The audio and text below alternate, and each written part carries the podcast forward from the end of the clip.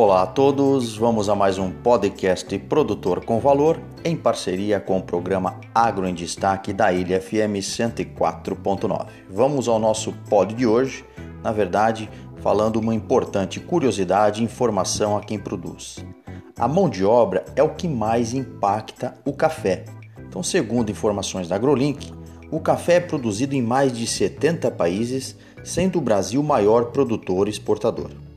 Estima-se que sejam cerca de 25 milhões de cafeicultores no mundo, e na safra passada a produção global de café foi de 168 milhões e consumo em 169 milhões de sacas de 60 quilos.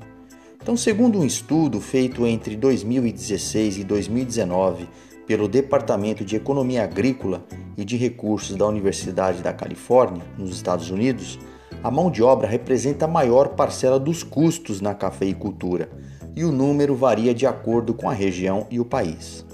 Na Colômbia, o terceiro maior produtor de café, a topografia montanhosa e o cultivo em áreas inclinadas dificultam muito a colheita mecânica e os trabalhos de cultivo, isso elevando seus custos em até 75%.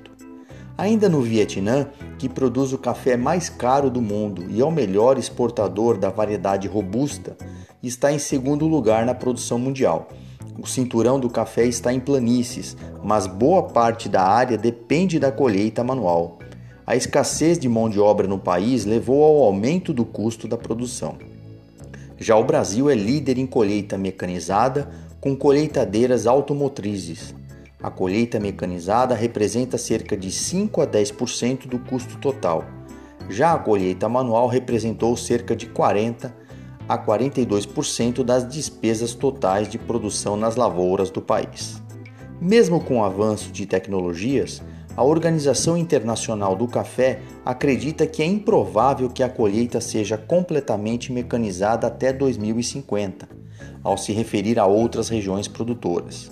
Os baixos custos de mão de obra em alguns países, como os do continente africano, bem como a topografia desfavorável, podem limitar a adoção de máquinas para a colheita.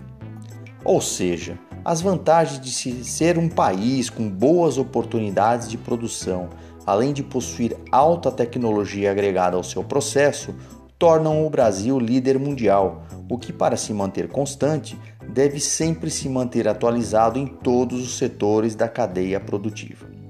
Muito obrigado a todos, acompanhe as nossas podcasts e também sigam no canal Produtor com Valor no Instagram, nosso e-mail produtorcomvalor@gmail.com. Professor Omar Sabag da Unesp de Ilha Solteira.